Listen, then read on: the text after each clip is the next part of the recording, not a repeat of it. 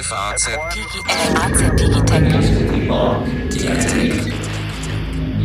Guten Tag und herzlich willkommen zu einer neuen Folge unseres FAZ Digitech Podcasts. Wir wollen einmal mehr über die Zukunft unseres Landes heute sprechen und die Möglichkeiten, die Deutschland, die deutsche Unternehmen haben.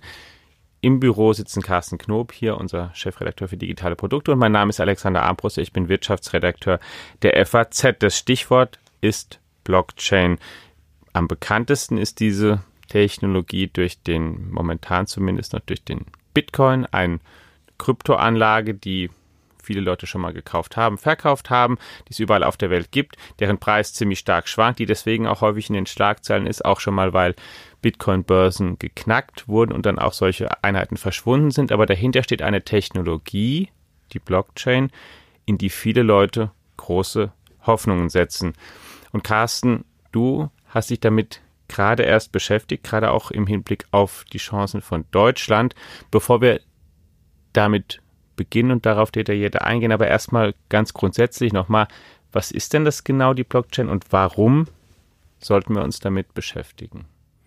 Ja, lieber Alex, bevor ich die Frage mit der konkreten Definition beantworte, die so ein bisschen anstrengend ist, möchte ich gerne auch nochmal verstärken, warum es sich lohnt, sich diese Definition anzuhören und sich dann halt eben auch im Folgenden mit dieser Blockchain zu befassen. Du hast es ja schon in deiner Anmoderation auch untergebracht, aber es ist tatsächlich so, dass diese Technik potenziell in der Lage dazu ist, die, die ganze Weltordnung zum Besseren zu verändern. Also jedenfalls die, die digital abgebildet ist. Ein hoher ist. Anspruch. Ne? Ja, das ist ein hoher Anspruch. Es ist ja. nämlich total einfach.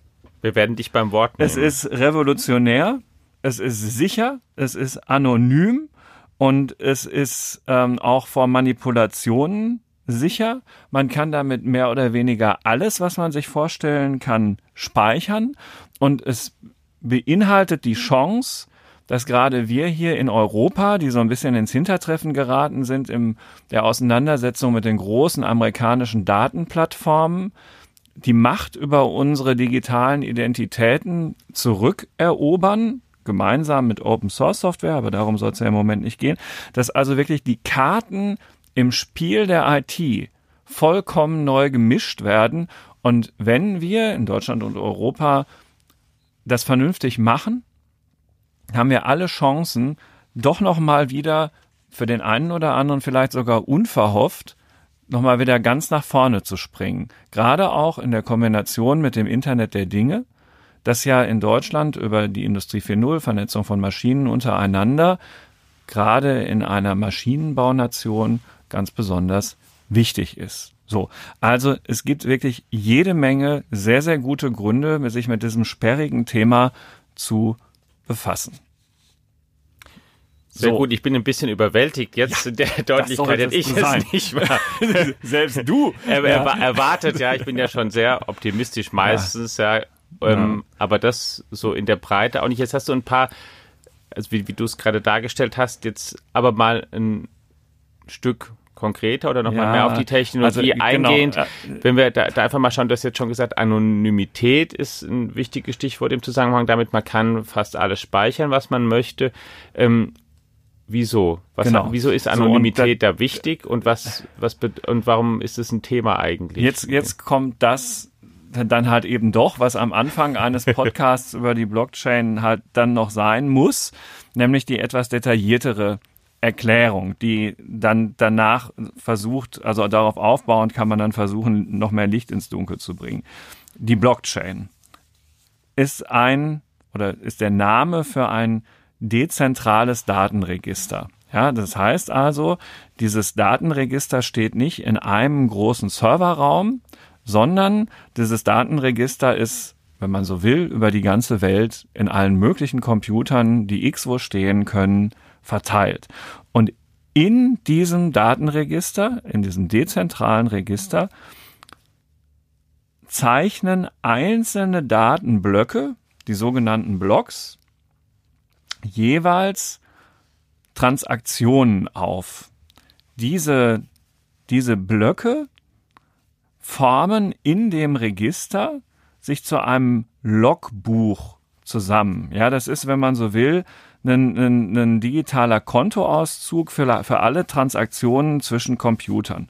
Und jetzt wird's richtig spannend. Jede Veränderung oder Transaktion wird in diesem dezentralen Datenregister chronologisch und transparent erfasst und dann auch wieder auf vielen Rechnern gespeichert und miteinander verkettet.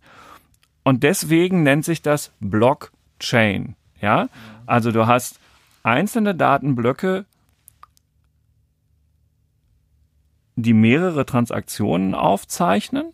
Also ein Block ist nicht eine Transaktion, sondern mehrere Transaktionen. Die werden in einem Datenregister gesammelt. Dieses Datenregister ist aber dezentral gespeichert.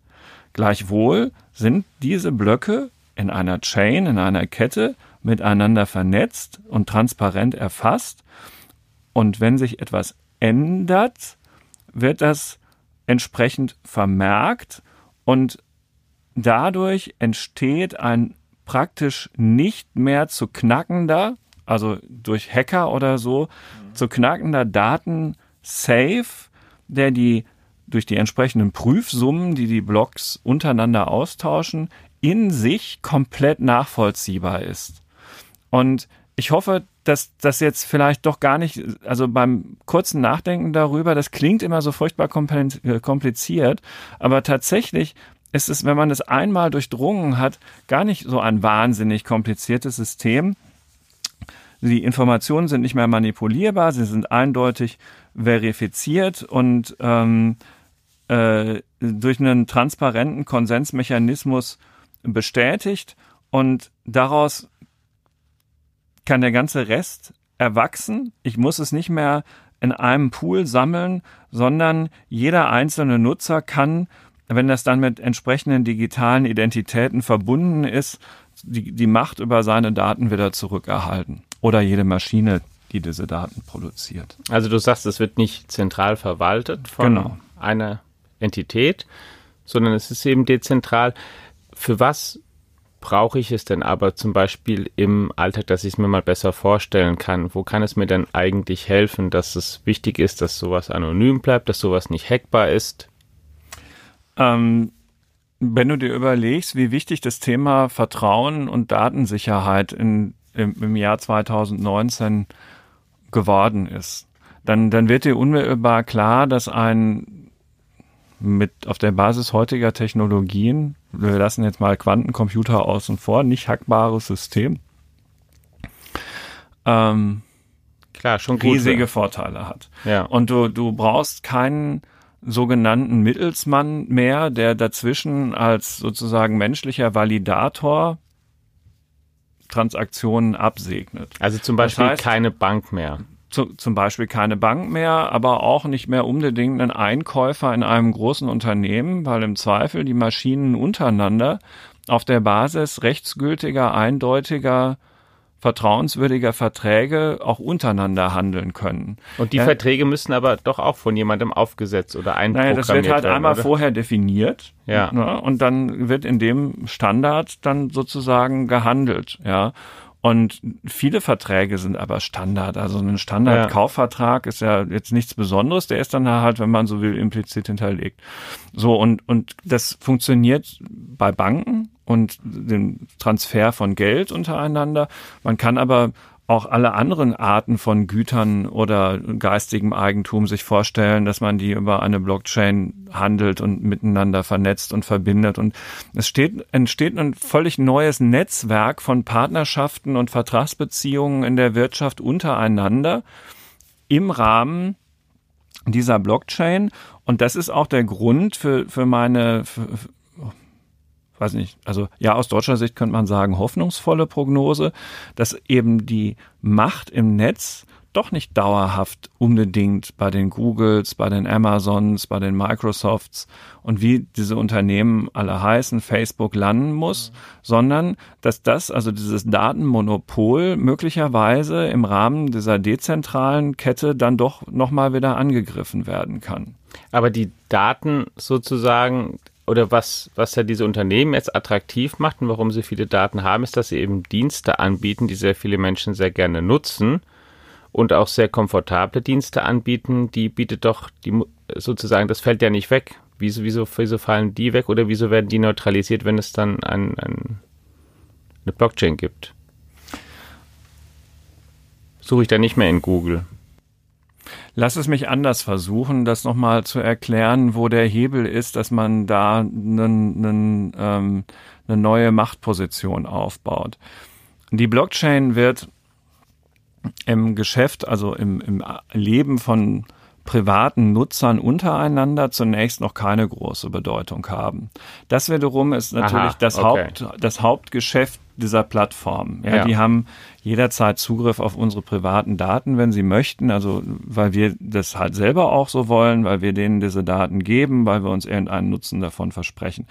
Da wird so schnell die Blockchain erstmal nicht eingreifen. Aber okay, der, der, springende ja. Punkt ist ja jetzt, also in dem Moment, wo die deutsche Industrie ins Internet geht mit ihren ganzen Maschinen und sich alles mit allem verbindet, dann möchten wir natürlich ganz gern, dass diese Verbindungen in der Cloud ja nicht jetzt unbedingt von ähm, amerikanischen Großkonzernen gemanagt und dominiert werden, sondern vielleicht ist das kurzfristig noch nötig. Ja, dafür haben wir hier in diesem Podcast auch schon in früheren Folgen Beispiele diskutiert. Aber dass das mittel- und langfristig halt eben auch ohne solche Intermediäre funktioniert und auf der Basis dieser ähm, Blockchain-Verträge unter Ausschaltung solcher Mittelsmänner direkt abgewickelt werden kann.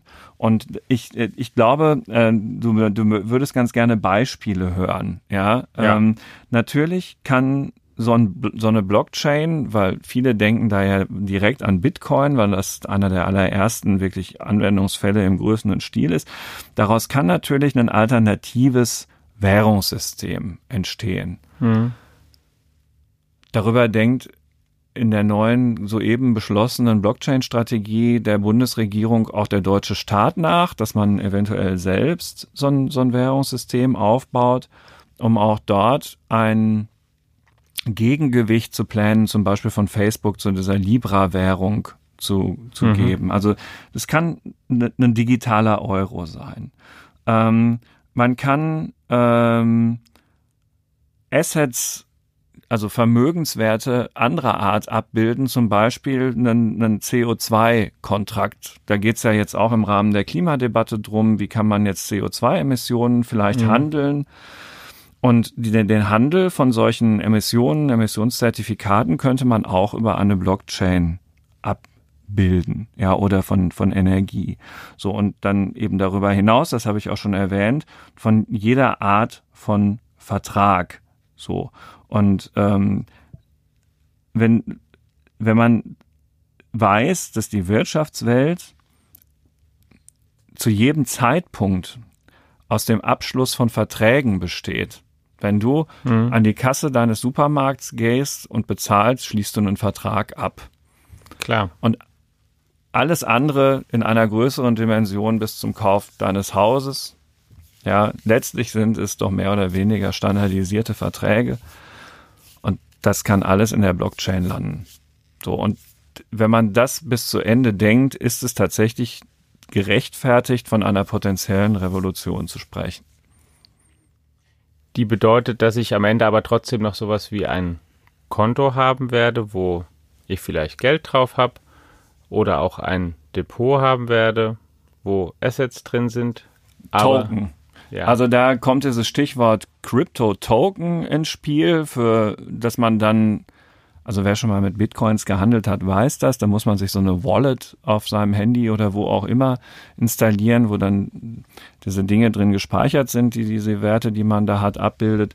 Ähm, genau. Und diese, das, das können jetzt Zahlungstoken sein oder ähm, Utility-Token, Wertpapier-Token.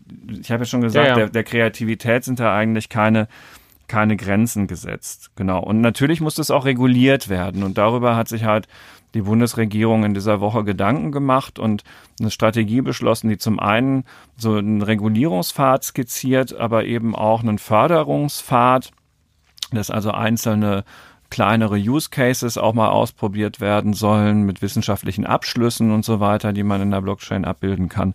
Und ja, also das, das dürfte gerne alles noch etwas konkreter formuliert sein, aber eigentlich ist Deutschland ja. da auf einem ganz guten Weg. Also dass wir jetzt schon so weit sind, dass wir so eine Strategie haben, das ist auf jeden Fall ein Fortschritt gegenüber hoffnungsvollen technologischen Entwicklungen in der IT der Vergangenheit. Da waren wir nicht so schnell. Das ist erfreulich. Ja. Ja. Ist es nicht aber trotz allem so, auch wenn damit viele Hoffnungen verbunden sind, du hast ja gerade eben jetzt diese, gerade die, die, das Vertragsvolumen genannt, ist es wirklich für ein Land wie Deutschland so ein großes Thema oder für andere europäische Länder oder die USA, in denen, was eigentlich schon einigermaßen ordentlich funktionierende Rechtsstaaten sind, wo man Verträge einklagen kann, vor Gericht gehen kann, ist die, ähm, ich meine, das kann man dann hier trotzdem natürlich machen, technologisch, aber ähm, mal frech gefragt, löst die Blockchain in, in unseren Ländern hier in Europa nicht eigentlich ein Problem, das es gar nicht gibt? Und umgekehrt hm. gefragt, ist sie nicht eher dann was für manche sich gerade entwickelnden Länder, in denen es diese Rechtssicherheit nicht gibt, in denen es keine rechtsstaatlichen Demokratien gibt, sondern autoritärere Regime und die Leute viel eher was davon hätten, wenn sie da auf sichereren Wegen eben oder dann etwas mehr Freiheit hätten oder sich sicherstellen lassen können, dass sie ähm, geschlossene Verträge auch eingehalten bekommen. Alex, du denkst zu sehr in zu klein. Ich denke dass, zu klein. Dass ich dir okay. das nochmal sagen darf. Ja, ja jetzt bietet sich die Gelegenheit. Du denkst ja. zu sehr in einer alten Welt. Ach du Liebe. Ja. ja. Also, weil in einer vollständig digitalisierten Welt beschleunigen sich Vertragsabschlüsse, die dann nötig werden. Und für bestimmte Dinge gibt es, die heute selbstverständlich erscheinen, gibt es einfach keine Zeit mehr. Und da ist es dann hilfreich, wenn man ähm, Mikronetzwerke von erneuerbaren Energienanlagen so miteinander vernetzt, dass die untereinander in Blockchain-Technologie ihre Verträge schließen können, damit sie, ne, also Energie wird immer in der Sekunde gebraucht, also jedenfalls, wenn es sich um Strom handelt. Damit sie sich schnell hin und her Sachen verkaufen können, Aha. quasi von alleine, ohne dass ähm, genau so wir nachgucken können. Ja. Oder man könnte ähm, auch darüber nachdenken, dass Fabriken künftig viel, viel modularer werden, weil sie sich selbst je nach Auftrag neu arrangieren in ihrem Setup. Ich bin einigermaßen sprachlos, wie du siehst. ja, ja, wir, wir, wollen hier ja auch immer wieder mal in die Zukunft gucken. Absolut, ne? ja. So. Und ich kann dir sogar sagen, als Science-Fiction-Fan finde ich toll. Aber die, was heißt das dann? Die organisieren sich dann neu und selbst. Wird aber nicht aus einer ähm, Auto, also, Autofabrik wird dann nicht plötzlich ein Zahnbürsten. Hast du schon mal was von Losgröße 1 gehört? Das Sag ist mal. ja, ja, also im Moment ist, also wir kommen ja aus einer Phase der Produktion, die wir eigentlich schon hinter uns gelassen, wo ähm, sehr standardisierte Massenprodukte von einem Fließband gelaufen sind. Ja. Henry Ford, Model T, ja. ja. Bei mir dürfen Sie jede Farbe bestellen, solange ja. sie schwarz ist. Ja. Ne? So, das haben wir ja schon lange hinter uns gelassen. Zeitungen im nordischen Format oder sowas. So. Meinst du auch? Das heißt, Produkte werden immer individueller. Ja. Vielleicht ja auch mit der, auch das soll jetzt heute nicht das Thema sein, mit der Hilfe von künstlicher Intelligenz proaktiv auf deine Bedürfnisse zugeschnitten. Ja. ja. ja. So, und dafür könnte man sich, wenn es sich um physische Güter handelt, natürlich schon vorstellen, dass wir künftig Fabriken haben, die sich produktabhängig, schnell und unkompliziert umkonfigurieren lassen. Ja. Ich kann dir sagen, das wird auf jeden ja. Fall kommen, auch ja, wenn das jetzt gut. gerade nach sehr Unsinn gut. klingt, das wird auf nein, jeden das, Fall. Nach Unsinn klingt ich weiß nicht, ja, nicht. Ja. Das finde ich so. ja gar nicht. Und, und dann, ich finde auch deine, deine wirklich, äh, ähm, deine Begeisterung ist doch toll toll, der, ja, dass du, das weil wir auch noch nicht erlebt, mal dass, wieder dass was haben, womit wir du zeigen. begeisterungsfähiger bist als ich, habe ich ähm, noch nicht hier erlebt. Ja, weil es völlig eine völlig neue Seite aufschlägt ja. in dem in dem ähm, technologischen Rennen, auch mit anderen äh, Nationen. So, und äh, ja, doch, ich bin begeisterter Europäer und möchte, dass wir hier nicht irgendwann zu verlängerten Werdegang von wem auch immer werden, sondern dass wir halt die Chancen, die uns neu geboten werden, nachdem wir ein paar verschlafen haben, weil wir in anderen Dingen zu gut waren, muss man auch dazu sagen, ja, ähm, weil es halt nicht nötig war, so, ja. ja ähm, dass, dass wir die dann halt nutzen. So und genau, also für solche Dinge, um jetzt deine Frage wieder darauf wieder zurückzukommen, ja, bei uns funktioniert doch alles so prima. Ja, warum ja. brauchen wir das überhaupt? Ja. So, für das, was in der Zukunft kommt, reicht das, was wir im Moment haben, in seiner Geschwindigkeit einfach nicht aus. Und dafür brauchen wir das. Was brauchen wir denn, um eine gute Blockchain hinzukriegen dann? Jetzt haben wir eine Strategie, ja, wir brauchen. Staatlich also einen, wahrscheinlich auch einen bestimmten Rechtsrahmen dafür. Genau. Aber ansonsten, was für eine Art von Unternehmen braucht man dafür? Und ich frage jetzt auch nochmal trotzdem ganz naiv und erklärend, wen brauchen wir, um das zu entwickeln hier eigentlich dann? Pfiffige Programmierer? Nein, brauchen wir für alles Mögliche. Ja. Also auch dafür. So, aber ich habe zum Beispiel gestern einen ähm, Physiker neben mir sitzen gehabt auf einer ja. Podiumsdiskussion, wo es auch um die ähm, Blockchain ging an der Frankfurt School of Finance hier. Und ähm, da, da ja, das haben wir hier ja auch schon beschrieben, mit den beiden eben genannten Beispielen, die physische Welt mit der digitalen besonders eng verknüpft wird, haben da tatsächlich auch Physiker durchaus äh, Ideen, die sie da einbringen können und die sehr, sehr hilfreich sind. Also ja, na klar, also du brauchst für sowas wahrscheinlich erheblich intelligentere Menschen als uns zwei, damit das umgesetzt werden kann. Ja, äh, vielleicht auch uns, um es irgendwie zu erklären und den, den Menschen etwas näher zu bringen. Ähm, äh, aber natürlich weitsichtige Politiker. Du brauchst ähm, eben in dieser Politik Leute, die, die weitsichtig einen rechtssicheren Rahmen für diese Blockchain-Anwendungen setzen. Am besten im europäischen Maßstab, damit es gleich entsprechend skaliert. Und dann solltest du versuchen, da Technologie sich so schnell entwickelt. Das ist ohnehin eine große Herausforderung an Regulierung in der heutigen Zeit, dass die Technologie neutral ist und nicht irgendwas abwirkt von dem man noch gar nicht richtig absehen kann, wohin sich das entwi entwickelt. Und, aber das steht in dieser äh, Strategie auch drin, man sollte eben schon gezielt Pilotprojekte fördern, die den Einsatz dieser Blockchain in, in einem kleinen Maßstab dann auch ausprobieren, damit man äh, also eben in diesen Reallaboren, so wird das in diesem ähm, Sprech oft genannt, ähm, dann auch anfassbarer wird.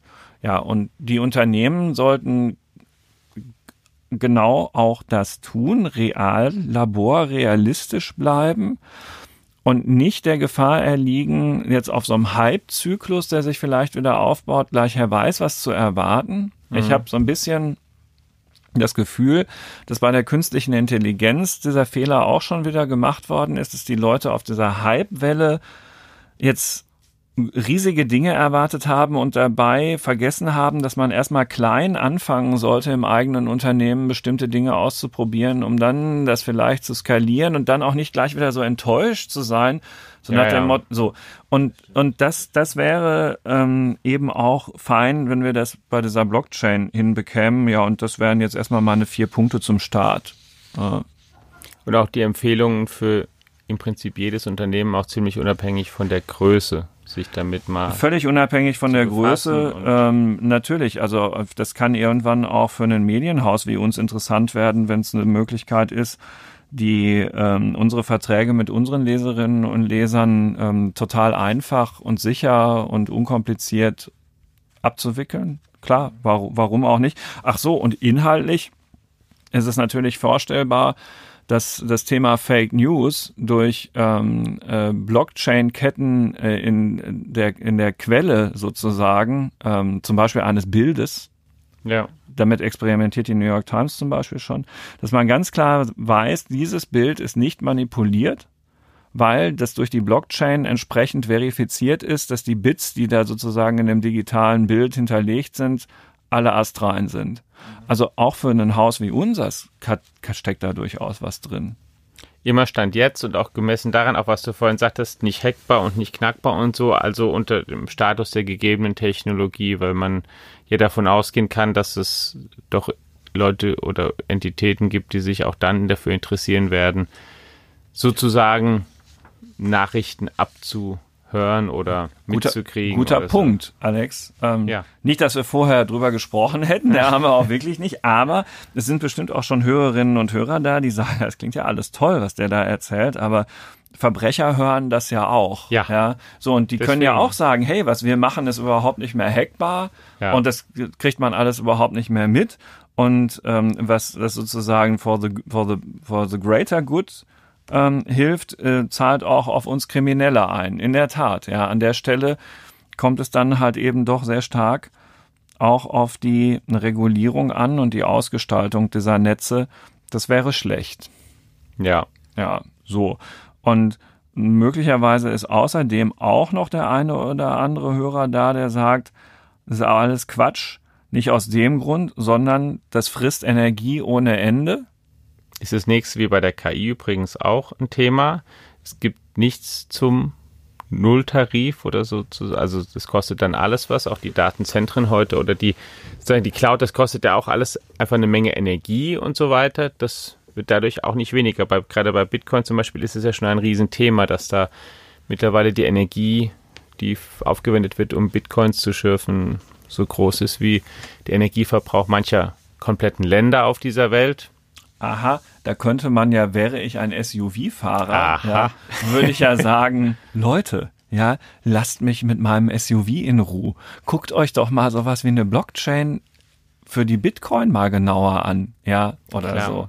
Das ist ja alles irgendwo vollkommen aus den Fugen geraten. Hat und ja auch ein Luftfahrtvertreter auch gesagt, na ja, ja. wir brauchen zwar so und so viel und haben so und so einen Abdruck, aber die Leute, die streamen und so, jetzt you, möchte ich ja. hier keine Klimadebatte vom Zaun brechen. Ja, jeder möge, doch auch nicht. Jeder möge Aber vor seiner eigenen Haustür kehren. Anknüpfungspunkte Richtig. auch mal mit darstellen. So, und jetzt sagen mir Menschen, die sich damit viel besser auskennen, ähm, dass diese Anwendung Bitcoin auch so ziemlich das energieintensivste ist, was man sich auf so einer Blockchain vorstellen kann und dass das, worüber wir jetzt gerade gesprochen haben, viel, viel energieeffizienter programmiert werden kann. Das kann ja. ich, muss ich ja nur glauben, also und hoffen, dass es stimmt. Ja, ja. kann man sowas ja auch, auch dann über die Zeit auch, auch optimieren. Das sind ja genau. so Probleme und auch ja. beim Bitcoin stimme ich auch damit zu. Ne, du, ähm, ehrlich gesagt, du kannst ja viele Sachen digital versuchen, da abzubilden, aber die, ähm,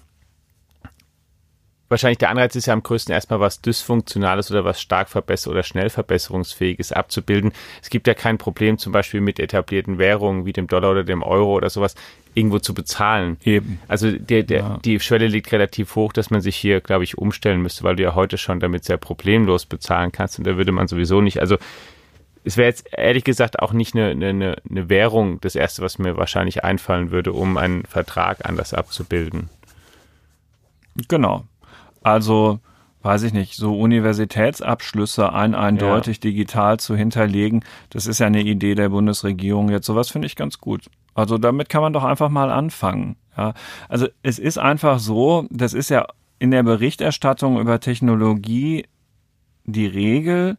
Es kommt etwas in eine Phase, wo man darüber reden muss, weil es eine gewisse Reife erreicht. Was aber nicht heißt, dass im kommenden Jahr jetzt ein jeder von uns damit konfrontiert sein wird. Ja. ja? 5G-Lizenzen sind verkauft worden, bis wir alle 5G-Handys haben, die in ausgebauten Netzen funktionieren, vergehen garantiert fünf Jahre. So.